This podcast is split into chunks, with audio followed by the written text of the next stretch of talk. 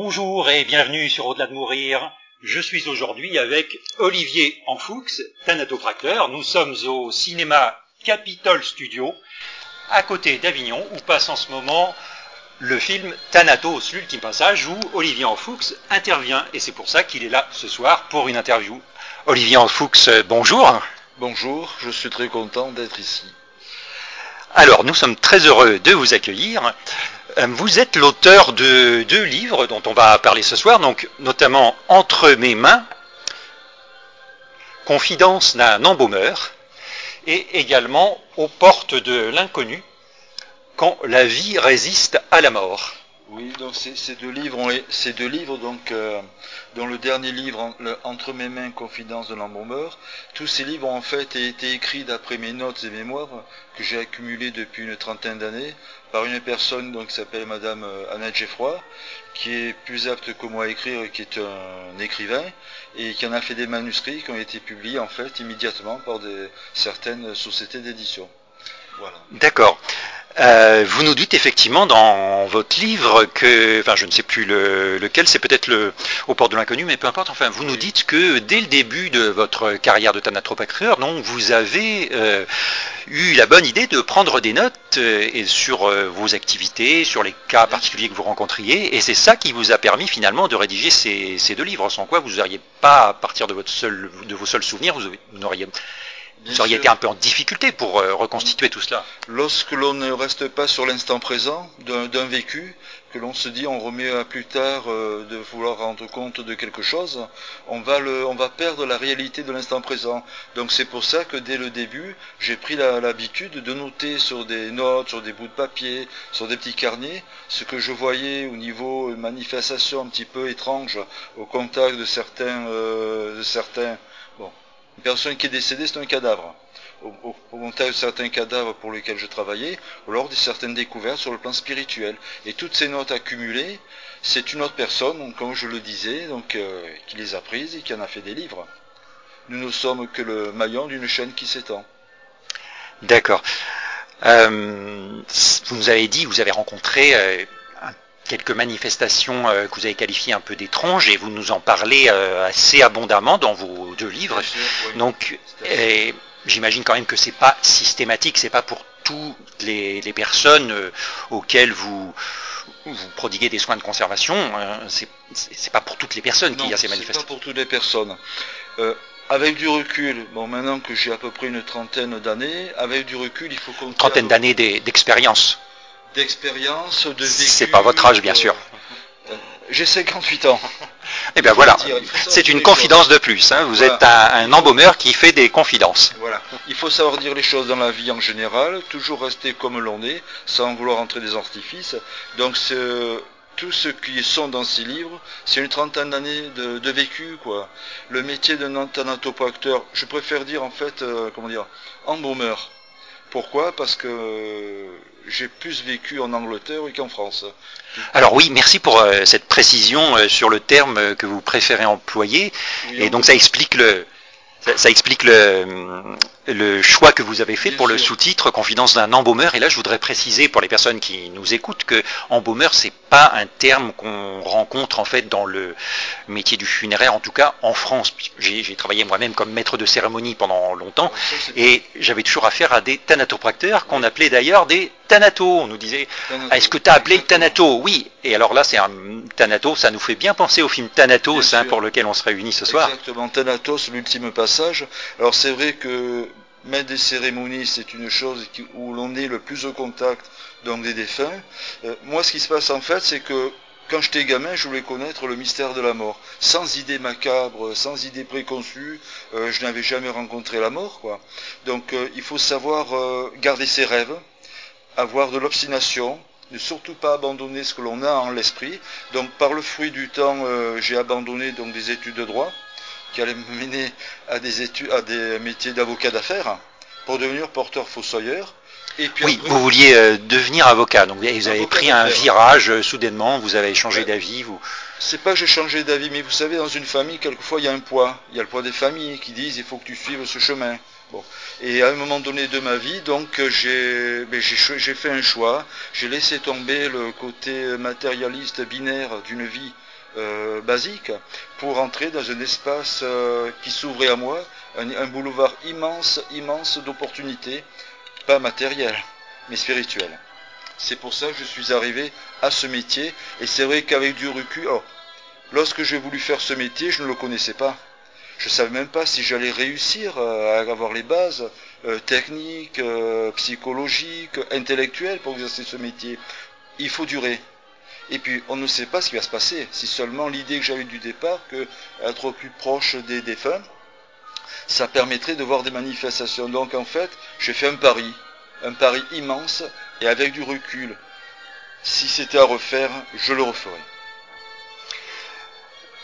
Vous nous rapportez différentes euh, anecdotes, euh, toutes plus surprenantes les unes que les autres, euh, dans vos différents, dans vos deux ouvrages. Et en fait, je voudrais revenir un petit peu sur euh, ce qui vous a motivé au départ euh, à votre intérêt pour, euh, pour la mort, qui n'était pas du tout macabre, vous nous avez dit, alors qu'en fait on a quand même cette image en tête, et effectivement dès qu'on pense à la mort, on, se plonge tout de suite dans une, atmosphère morbide, et, mais pour vous c'était pas du tout le cas en fait, vous étiez même quand vous étiez enfant, vous étiez juste curieux peut-être simplement, et une saine curiosité, voilà, c'est cela qui vous animait. Alors, je, suis issu d'une famille qui est bon. Mon père était médecin, ma mère était donc euh, directrice d'école maternelle. J'ai eu la chance de vivre dans une famille à l'abri du besoin. Donc où on peut vivre à l'abri du besoin, à l'écart de toutes les vicissitudes humaines où on rencontre des problèmes. Et donc j'ai pu avoir un regard simple euh, sur le monde euh, extérieur, quoi. Et c'est des simples interrogations que je me posais qui m'ont amené à cette notion. Le point de départ, c'est une curiosité mais pas une curiosité. Il y avait de la volonté. Vous savez, quelquefois on se dit, il faut que je fasse ça, vous le faites sous peine de... Si vous ne le faites pas, vous le regrettez toute sa vie. Tout ça que je vous disais au début, si vous avez des rêves, allez-y, ne les abandonnez pas en cours de route. En fait, vous avez eu euh, une mission que vous avez, euh, que, enfin, dont vous vous êtes senti investi très tôt, en fait. Donc, du coup, pendant votre, votre enfance ou votre adolescence, vous avez compris que, que c'était quelque chose euh, à quoi vous ne deviez pas renoncer. Donc vous avez commencé des études d'avocat, puis vous avez, vous avez dit non, il faut que je revienne à, ma mission. Enfin, peut-être que vous ne pensiez pas avec ce terme-là à cette époque-là, mais enfin vous pensiez que c'était plus juste pour vous d'aller dans cette voie. Quoi. Bien sûr. Et c'est donc, vous savez, euh, je vais vous dire comme pour vous, comme tout un et chacune, à l'instant où nous sommes présents, nous ne sommes plus les mêmes êtres humains que nous étions il y a dix ans. Il y a une évolution qui se fait. Et c'est vrai que si je me regarde le, point de départ, euh, l'adolescent, puis mon entrée euh, dans les pompes funèbres, euh, c'était Avignon, au poste de, vous vous rendez compte, je laisse tomber des études en droit qui allaient me mener à un métier qui ramène, ah, excusez-moi l'expression, mais je veux dire, qui ramène beaucoup d'argent, pour devenir porteur fossoyeur, dans une famille, ça laisse un froid. Enfin bon, le terme n'est pas juste. Mais euh, vous avez des découvertes qui sont... Alors, là, vous rentrez dans des découvertes qui sont ternaires. Vous n'êtes plus dans le binaire matérialiste. Et c'est là où vous vous rendez compte que la mort, c'est la découverte de la réalité de ce qu'est réellement un être humain. Si vous ne savez pas ce qu'est réellement un être humain, vous ne pourrez jamais vous consacrer à savoir ce qu'est la mort. L'être humain, la vie de l'être humain ne commence pas par le cri du nouveau-né, hein, la vie commence bien avant. Mais la mort ne commence pas qu'avec l'arrêt du cœur. Donc c'est vrai que cette approche spirituelle de la mort, euh, et puis il faut durer dans le temps. Ah, je, trouve euh, intéressante votre, votre observation. Euh, comme quoi on n'est plus dans le binaire, mais on est ternaire. En fait, le binaire, c'est ça on dit une approche matérialiste binaire, ça serait dire soit on est vivant, soit on est mort et dans son cercueil et c'est fini. Et vous, vous avez une vision ternaire. Alors en fait, c'est pour dire qu'il y, a, quelque chose au-delà de cette euh, dualité apparente de vie et mort. Hein. il, y a, quelque chose au-delà et ça vous intéresse et vous y avez été euh, confronté, euh, vous y êtes confronté assez régulièrement dans votre, dans votre activité en fait. Et je voudrais vous interroger sur le choix que vous avez fait d'aller en Angleterre pour passer un autre diplôme de, thanatopraxie, le diplôme anglais.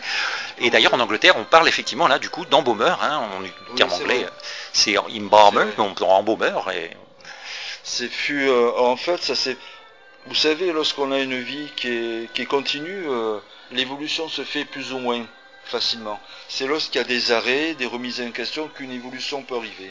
Bon, l'être humain, l'histoire de l'humain a été conçue comme ça depuis l'homme préhistorique et bien avant. Je suis parti en Angleterre parce que je me disais euh, euh, le diplôme anglais est considéré, enfin, est considéré comme le plus dur au monde. Je vais tenter, je vais essayer de déjà d'une part de me former à ce que font les Anglais, et puis, euh, présenter ce diplôme. Bon, je fais court, je vous passe sur les mois de travail acharné, de remise en question permanente, de doute. Euh, je tiens à dire que le doute n'est pas un échec, c'est un facteur d'évolution. Bon.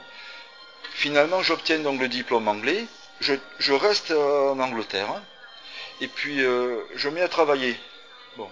Et c'est pour ça que je préfère le terme embaumer, parce qu'en fait, ce sont les Anglais qui m'ont tout donné. Lorsque j'étais en Angleterre à travailler, je me rappelle encore, j'étais sur un corps autopsié, euh, mon supérieur hiérarchique vient me voir et me dit, tu sais, euh, le monsieur qui est là, euh, il rentre d'Irak. J'ai comment ça? Un embaumeur qui vient d'Irak, c'est pas possible, mais qu'est-ce que c'est que ce truc? Il m'explique rarement qu'il dépendait donc d'une entreprise américaine qui employait des embaumeurs, qui emploie des embaumeurs pour la recherche, la conservation de restes humains, lorsqu'il y a des accidents d'avion, des tsunamis, ainsi de suite. Donc, et cela, je vous interromps, excusez-moi. ça, en fait, c'était un nouveau déclic pour la suite de votre carrière, puisque vous avez décidé, en fait, de faire comme ce monsieur. Bien sûr. Et donc, vous avez postulé pour être, euh, pour euh, travailler pour le compte de cette entreprise américaine. Et c'est donc, euh, vous allez me dire cela, vous allez me confirmer ça tout de suite. Et c'est votre activité actuelle. C'est mon activité. C'est mon activité actuelle, c'est-à-dire que je dépends de cette entreprise lorsqu'il y a un pépin, enfin un pépin, je veux dire, mort de masse, euh, catastrophe d'avion, tout ça. Je ne l'exerce pas du tout en France, pour raison d'ordre spirituel. oui, alors vous, vous allez nous, expliquer cela. Donc en fait, vous, me l'avez dit au téléphone quand on s'est parlé il y a quelques jours. Effectivement, vous allez nous, le réexpliquer. Je, oh, je suis venu à ce métier pour savoir. Donc il me fallait la proximité des défunts. Donc j'ai dû faire des soins de conservation dans les règles juridiques imposées et techniques. Mais au fur et à mesure, à ce jour, j'ai dû réaliser, j'ai réalisé à peu près 20 000 personnes, quoi. Donc vous avez... Oui, donc 20 000 personnes, et vous nous dites euh, que ça fait l'équivalent d'une petite ville. hein, voilà, vous avez. Voilà. Donc, je me suis rendu compte que euh, que l'on veuille, oh, lorsque quelqu'un décède, on a de la peine. Enfin, on a. Je me trompe. Les êtres humains ont de la peine lorsqu'un proche décède. Ils veulent, pour une dernière fois, euh, retrouver le, le visage sans, les crispations de la mort.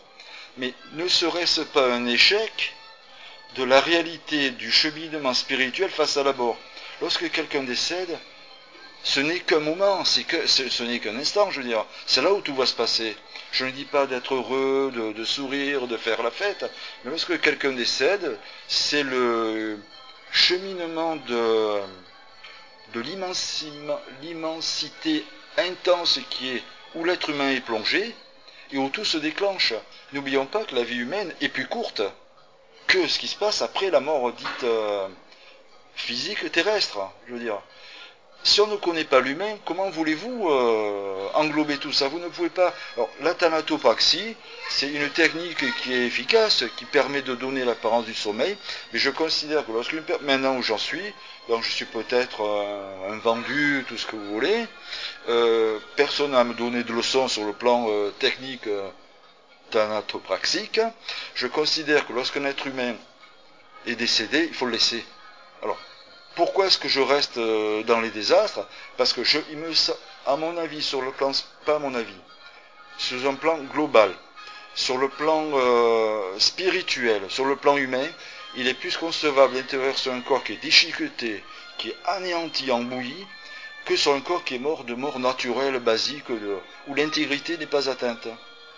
Voilà, donc vous nous dites que pour les personnes ce qui est le cas le plus fréquent pour les personnes dont l'intégrité du corps n'est pas atteinte, donc dans le cas d'une mort naturelle, même si la personne peut mourir dans certaines souffrances et garder des grimaces sur son visage, vous considérez que ce n'était pas juste de faire des soins de conservation. Peut-être que peut-être que ça porte tort à la personne. Hein. Vous nous dites dans vos, dans, vos, livres que ça pourrait contribuer à, empêcher le, euh, on va dire, l'âme de la personne ou le corps subtil de la personne, ça l'empêche de quitter le corps physique correctement. Alors vous, donc vous avez choisi de ne faire ces soins de conservation que pour le cas des personnes qui ont été malheureusement défigurées dans une tragédie, dans un cataclysme. Vous savez, le traumatisme de l'accident d'avion, c'est bon.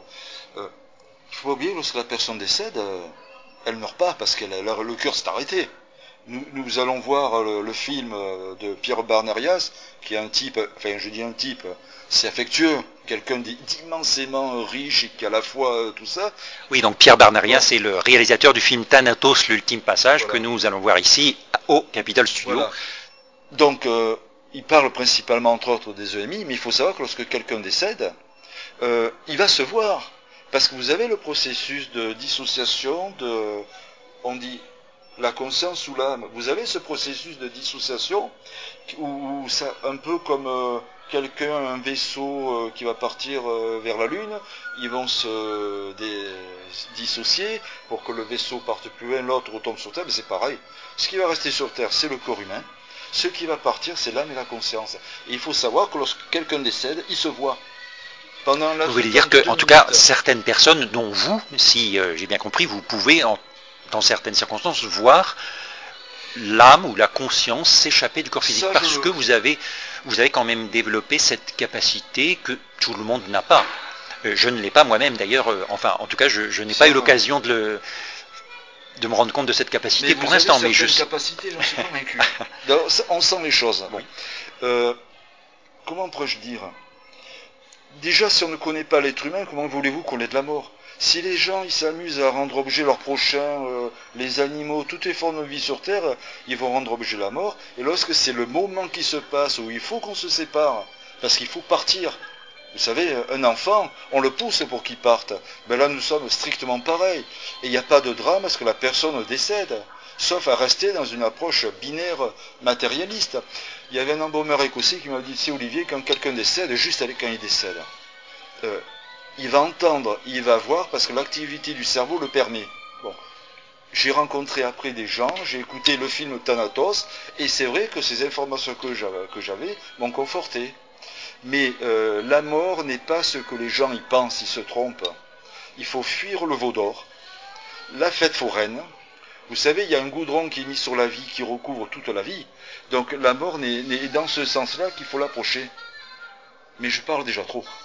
Non, vous nous avez parlé du veau d'or, là, je, vais rebondir là-dessus, parce que dans votre livre, vous nous dites que euh, vous avez aussi, euh, en plus de votre petit carnet de notes ou de vos bouts de papier, vous avez aussi euh, toujours un exemplaire de l'Ancien Testament avec vous. Hein.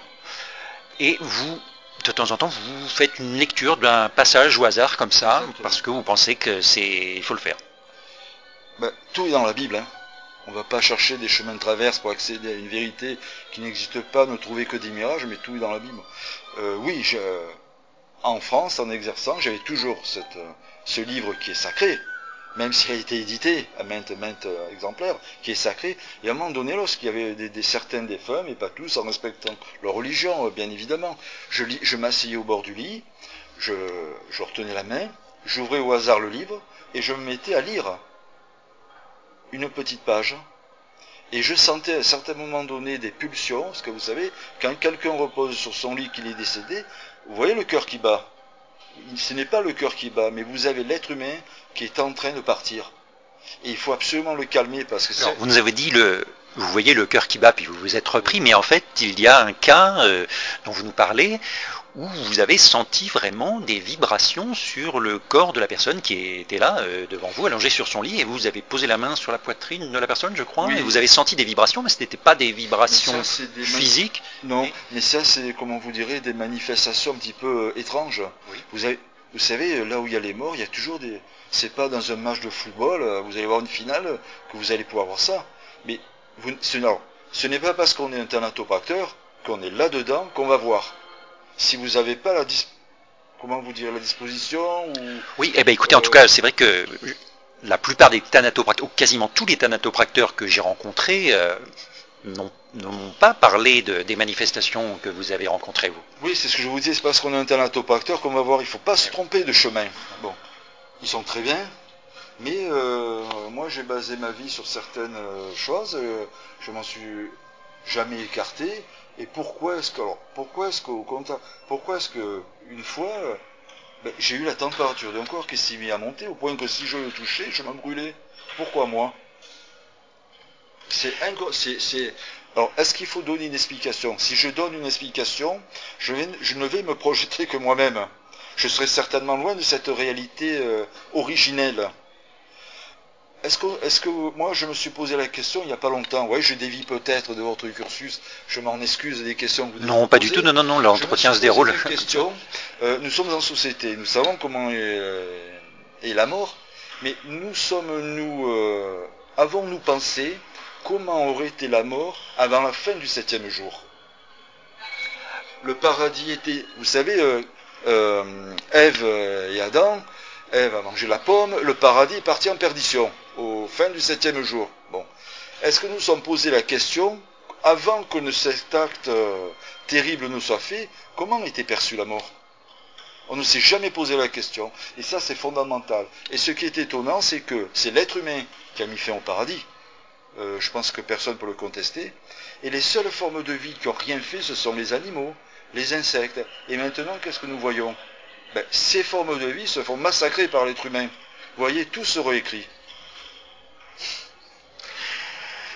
vous nous parlez pas vraiment d'animaux dans. Est-ce qu'il y a non Vous n'avez pas rencontré de de personnes défuntes avec euh, qui avaient un animal domestique avec lequel il y aurait eu euh, un cas de réincarnation, mais euh, ah oui, je me souviens d'avoir lu ça. Effectivement, c'était étrange, oui. Oui, c'était étrange. il y a beaucoup de choses étranges. Vous, êtes confronté à cela régulièrement. Présent. Il faut absolument nous à l'instant présent. Il ne faut pas après penser que quand vous nous tenez l'instant présent, vous êtes déjà sauvé. Vous n'allez pas vous diluer. Après, en tout cas, merci de, réorienter un petit peu la conversation, parce qu'ici, on n'est pas là pour faire euh, un spectacle de l'étrange, et c'est pas pour ça que je suis venu vous interviewer, c'est simplement pour euh, que vous nous fassiez part de votre expérience, qui confirme simplement que, effectivement, l'au-delà existe, et la mort n'est pas binaire, enfin, on peut se dégager d'une conception binaire, hein, comme vous nous l'avez dit tout à l'heure. Euh, alors l'aspect binaire, il y a des gens peut-être qui vont pas comprendre. Je dirais juste, ne restez pas trop matérialiste. Mais je crois que binaire, ça, au contraire, ça, je pense que ça va beaucoup plus parler. en tout cas, les gens peuvent se sentir moins accusés. Enfin, si on, dit non, non, moi je suis pas matérialiste, qu'est-ce que c'est que ça? Non, non. Euh.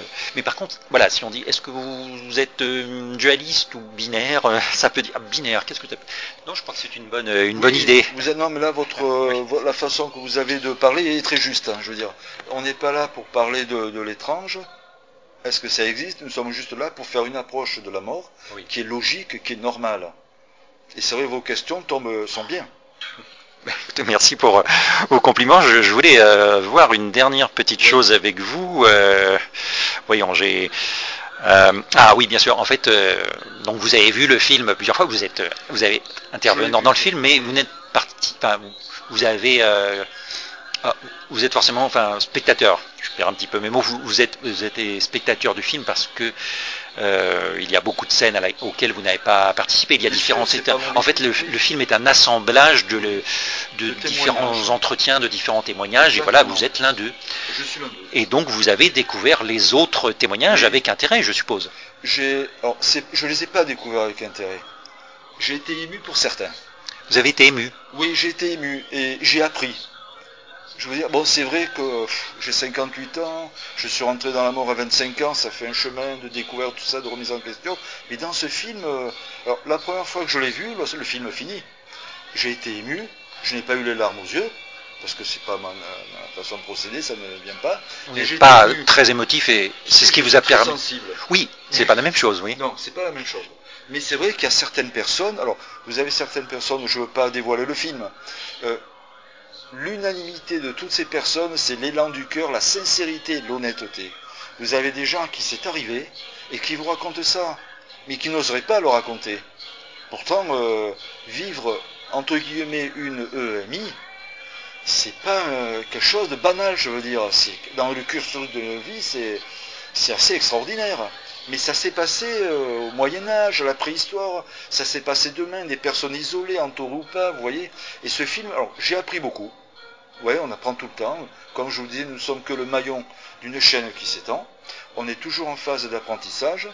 Je peux donner, redonner à autrui ce que j'ai vu au sein de la mort.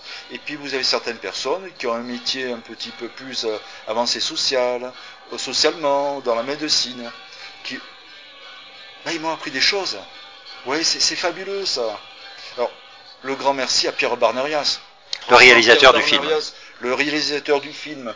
Thanatos, l'ultime passage, je pense que il n'a pas cédé à la tentation de l'argent, de faire un film facile pour le balancer dans les écrans. C'est vraiment avoir la foi et être sûr de ce qu'il veut. Je veux dire, aller jusqu'au bout de ses convictions, faire reconnaître, dégager les consciences. Et c'est vrai que nous ne serons pas discuter si Père Bernard jour ne s'était pas dit, ben, je vais faire ce film. Et un jour, c'est vrai que mon téléphone a sonné. Ah, j'allais vous poser la question. C'est donc le réalisateur qui a pris contact avec vous, c'est pas vous qui êtes allé euh, au devant de. Il avait vu, euh, je crois qu'il a lu un livre, le, le premier, et puis il m'a dit voilà, est-ce que vous êtes Olivier Enfoux Celui-ci euh, Non, il y en a un autre encore. Ah, voyons. Bon. D'accord. J'ai eu la part la plus facile, c'est-à-dire juste de vivre les événements que j'ai notés. Après, c'est vrai que Madame Geffroy, elle a eu la part la plus dure d'écrire. Bon, il m'a dit est-ce que tu es, est-ce que vous êtes d'accord? Voilà ce que je fais. Je dis, mais c'est fabuleux. Et en fait, j'avais mis le doigt dans un engrenage, c'est-à-dire une aventure fabuleuse qui allait me mener aux confins des prises de vue, tout ça. Et c'est enrichissant. Tout n'est qu'aux découvertes auprès des êtres humains, qu'ils soient riches ou pauvres. Et est-ce que vous avez rencontré euh, d'autres personnes qui apparaissent dans le film ou pas? Non, je n'ai pas, je n'ai pas pu les rencontrer parce que je devais me déplacer à Paris au Grand Rex parce que le lancement du film a eu lieu au Grand Rex. Oui, c'était l'avant-première. Oui, ça le comble, ça a été doublage des, bon, c'était assez euh, fabuleux et c'était bien. Je n'ai pas rencontré personne. J'aurais aimé rencontrer. Mais j'imagine en fait que la plupart des, intervenants du film ne se sont pas rencontrés non plus, sauf les quelques personnes que l'on voit réunies autour d'une table à Chamonix, euh, voilà, dans le chalet. Là, c'était une belle idée du réalisateur. Oui, c'est une très belle idée, très juste. Très juste, très équilibré. On sentait qu'il y avait un équilibre dans le calme. De toute façon, le film, c'est le calme. Hein. Il n'y a, que euh, du calme. C'est vrai qu'il y a des, des séquences qui sont émouvantes. Mais il faut bien que, comme dit Pierre Bernas, faire avancer les choses. Redonner à autrui ce que nous savons, c'est la base. Ne pas s'écarter de l'humain. Alors vous allez me dire, bon ça, je parle de, sur la mort, il me dit le contraire. Non, nous y sommes. Une attitude humaine permet une certaine faculté d'approche du mystère de la mort. Et vous savez, vous mourrez en quiétude, vous serez bien. Si vous mourrez dans la panique la plus totale, ça, vous n'y arriverez jamais après. Il faut en avoir bien conscience vous avez rencontré des, cas de personnes qui étaient probablement euh, décédées dans, dans une grande agitation intérieure et ça s'est ressenti, euh, ça, se ressentait énergétiquement. Ça se ressent et j'ai eu un cas vraiment, c'était un monsieur qui avait été, euh, c'était un monsieur qui battait sa femme, le drame. Non mais franchement bon, j'en ai encore. malheureusement c'est, ça existe, oui c'est assez. Oui, il battait sa fréquent. femme, le type. Oui, je dis le type. Je m'excuse si c'est vulgaire. Il battait sa femme, et puis sa femme, n'en pouvant plus, a pris son fusil de chasse. Parce que, il l'a tué. Et ce monsieur, j'ai retrouvé dans une morgue, je ne dirais pas d'où, parce qu'il faut quand même garder, euh, faire attention. Il y avait le mal en lui. Je suis rentré dans cette pièce, déjà avant même de rentrer dans la pièce, je me sentais déjà, je sentais quelque chose qui se passait qui n'était pas bon. Quand je suis rentré dans cette pièce, que je l'ai vu sur son chariot, bien sûr il était sous un drap blanc, vous savez les draps mortuaires, Bon, qu'est-ce que je fais? J'enlève le drap pour voir.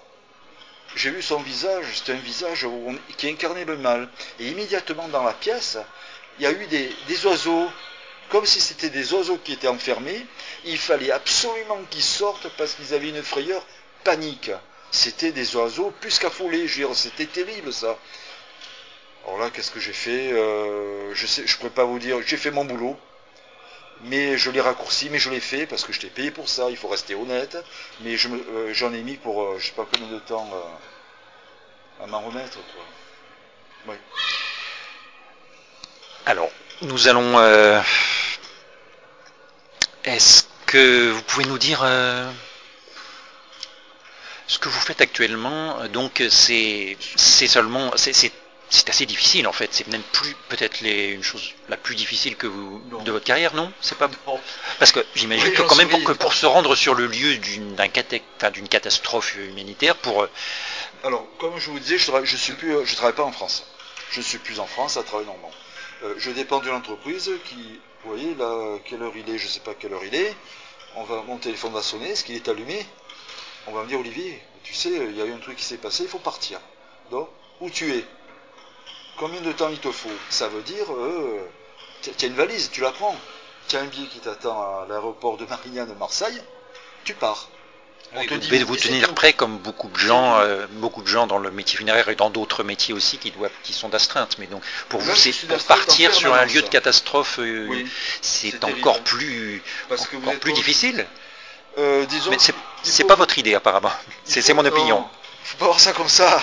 Sinon, ça sort. Non. Il faut déjà vous arracher à votre quotidien que vous vivez au départ. Si vous êtes marié, si vous avez des animaux, vous devez partir instantanément et vous êtes plongé dans un milieu que vous ne connaissez pas. Vous n'en connaissez pas les aboutissements. Je parle sociaux, comportement de personnes, les coutumes, les mœurs. Vous savez juste si c'est un pays en état de guerre ou pas. Bon. À partir de là, ben, vous faites le job. Hein. Pourquoi vous êtes payé? Mais c'est pas de temps en temps sortir la, la photo, larmoyer, ah, tu me manques, tu me manques. non, vous devez faire abstraction de beaucoup de choses et vous faites le travail. C'est aussi simple que ça. Alors, les morts de masse, est-ce que ça vous choque? Euh Non. Je vois pas très bien en quoi ça pourrait choquer. Enfin, je dis ça, mais je connais certaines personnes qui ne supporteraient pas. Votre première mission, c'était à Haïti, oui. Vous nous le, racontez assez longuement dans euh, votre ouvrage Entre mes mains. Euh, c'était assez éprouvant, enfin c'est toujours mon idée quand je, quand je découvre votre témoignage, mais, mais c'est vrai que vous, vous êtes confronté à un environnement qu'on ne connaît pas en Europe, surtout dans le cadre d'une catastrophe. Peut-être qu'Haïti aujourd'hui, en dehors de la catastrophe du séisme, c'est voilà, mais au moment de la catastrophe, c'était ben, c'était un environnement dangereux pour vous. Oui, Haïti, c'était il n'y avait plus personne. Tout le monde était mort, rapport au prince. Je veux dire, les infrastructures étaient euh, anéanties. tout le monde était mort. Effectivement, il y a eu beaucoup de morts, mais vous avez, vous avez, oui, oui. Donc vous, avez une délinquance horrible. Vous n'avez pas pu euh, reconstituer les, corps de toutes les personnes qui sont mortes. Vous avez vraiment, vous avez eu une petite contribution, mais pour vous c'était une grosse contribution. Petite en nombre, mais l'effet est sans doute immense. Voilà. Vous avez une obligation de résultat là. C'est-à-dire que vous avez des personnes à retrouver il faut les retrouver où que vous soyez, et, avec, et vous faites le processus que vous dit. Bon. Alors, Haïti, les avions, c'était fini tout ça. Il c'était déjà que c'est un pays qui est dangereux à la base. Euh, tout se fait par route, par 4x4. Alors, il faut savoir que il y a des prisons à Haïti, hein, et les prisons sont dures. Les gens qui y ont sont des criminels. Ce sont des types dangereux, mais y a la, plus grande des prisons s'était éventrée. Et tout le monde était parti je les comprends, la prison n'a jamais euh, été la panacée de certaines personnes. Mais comme c'est des criminels de droit très dur, très dur, des violeurs, des assassins. Mais vous êtes vraiment courageux pour aller euh, faire votre travail dans ce milieu où vous savez que les criminels sont en liberté parce que la prison est détruite. Ça, tout le monde sait que c'est des gens qui étaient en. Euh, il y avait 5-6 000 qui s'étaient échappés, qui étaient au niveau de Port-au-Prince, principalement, et sur la périphérie jusqu'à la frontière de la, euh, République dominicaine et haïtienne, parce que pour aller à Haïti, il n'y a que la route. Hein. Vous n'arrivez pas en avion, c'est impossible. Il n'y a que l'armée américaine qui était là pour gérer l'espace aérien, et vous n'avez pas d'avion. Donc il faut arriver à terme pour ça. Alors c'est vrai que le milieu était aussi là. Et quand vous arriviez sur le, lieu où vous deviez euh, travailler sur les, personnes euh, décédées, est-ce que vous aviez une perception de, énergétique, on va dire, de, ce qui se passait là? Est-ce que pour les personnes qui étaient décédées dans ces conditions euh, du séisme, donc par surprise Vous avez raison de noter ça, parce qu'en fait, ça a été une partie de mon évolution. En fait, j'ai découvert que j'avais cette possibilité que je ne savais pas. Lorsque quelqu'un meurt de mort naturelle, vous avez le processus, hein, l'âme qui s'en bat, tout ça. Bon. Mais lorsqu'elle meurt de mort génocide de masse, euh, l'âme ou la conscience reste bloquée dans le côté géographique de la Terre. C'est-à-dire que Haïti, frontière haïtienne dominicaine, qu'est-ce qui s'est passé? Il y a un lac. Les gens disent le lac des massacrés, juste à la frontière. Vous y allez, bon je sais que vous n'allez pas y aller, vous y allez, et ce lac était rempli de sang. Pourquoi? Parce que certaines personnes je ne veux pas dire la nationalité, euh, ont tué des Haïtiens à l'arme blanche. Et le lac était rempli de sang. Et quand je suis arrivé en 4x4, parce que je faisais plusieurs fois le trajet, des dizaines, des dizaines, des dizaines de fois, avant d'arriver à cet espace, je sentais dans l'air quelque chose qui, pas qui bruissait, mais euh, vous savez, la pression atmosphérique, quelque chose qui n'allait pas. Et puis plus je m'approchais de cet endroit qui est précis, quoi, qui est quand même géographiquement bien localisé, je, je sentais des mouvements tourner. Vous voyez? Puis je voyais des choses. Et oui, c'est-à-dire que probablement toutes les personnes qui sont décédées donc, dans, ce, dans ce lac, leur conscience ou leur âme reste à proximité. Ils n'ont pas pu s'élever. Ils sont restés là parce que personne n'a pu les, leur permettre ou les, les, aider pour qu'ils s'élèvent. Donc c'est effectivement, ça doit représenter une, énergie euh, que vous avez perçue, euh, une énergie considérable, puisque là c'était c'était un décès de masse. Ah oui, c'est un décès de masse et ça s'est reproduit lorsque j'arrivais à Port-au-Prince. Port-au-Prince, eh vous savez, on a eu tout le monde a vu à la télé. Mais alors la difficulté de Port-au-Prince, c'est que les rues étaient obstruées c'est pas un souci. Tout est juste. Les rues étaient obstruées, donc il fallait avancer quelquefois ou pas. Mais vous êtes en milieu hostile. Et donc, comme vous devez retrouver absolument ces gens, vous avez l'identité, il faut les retrouver. Vous ne repartez pas sans pouvoir les retrouver. Donc, euh, on fait abstraction de soi-même, de ses peurs, si on en a seulement. Je pense que des gens disent, mais c'est inconscient de faire un truc pareil.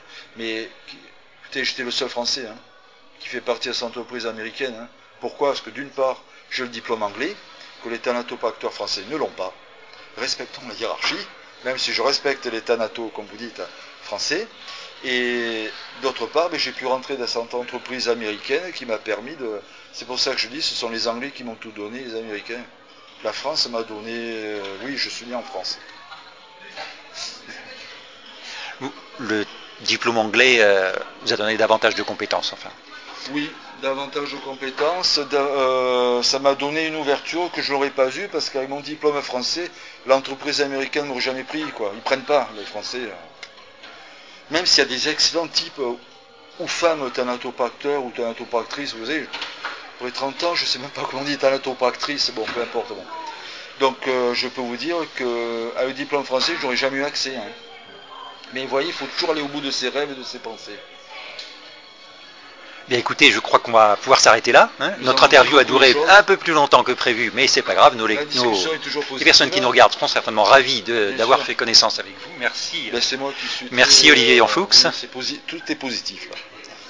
Et donc nous vous invitons à aller voir ce fameux film Thanatos, l'ultime passage, un très beau film de Pierre Bernerias avec entre autres Olivier Enfoux. Un des intervenants parmi les nombreux qui ont autant de choses à apporter que moi-même. Merci, beaucoup. Merci de nous avoir suivis. Voilà, c'est la fin de cette euh, interview. Si l'interview vous a plu, mettez un pouce bleu. Si vous n'êtes pas encore abonné, profitez-en pour le faire tout de suite sur le bouton prévu pour cela. Et à très bientôt sur Au-delà de mourir.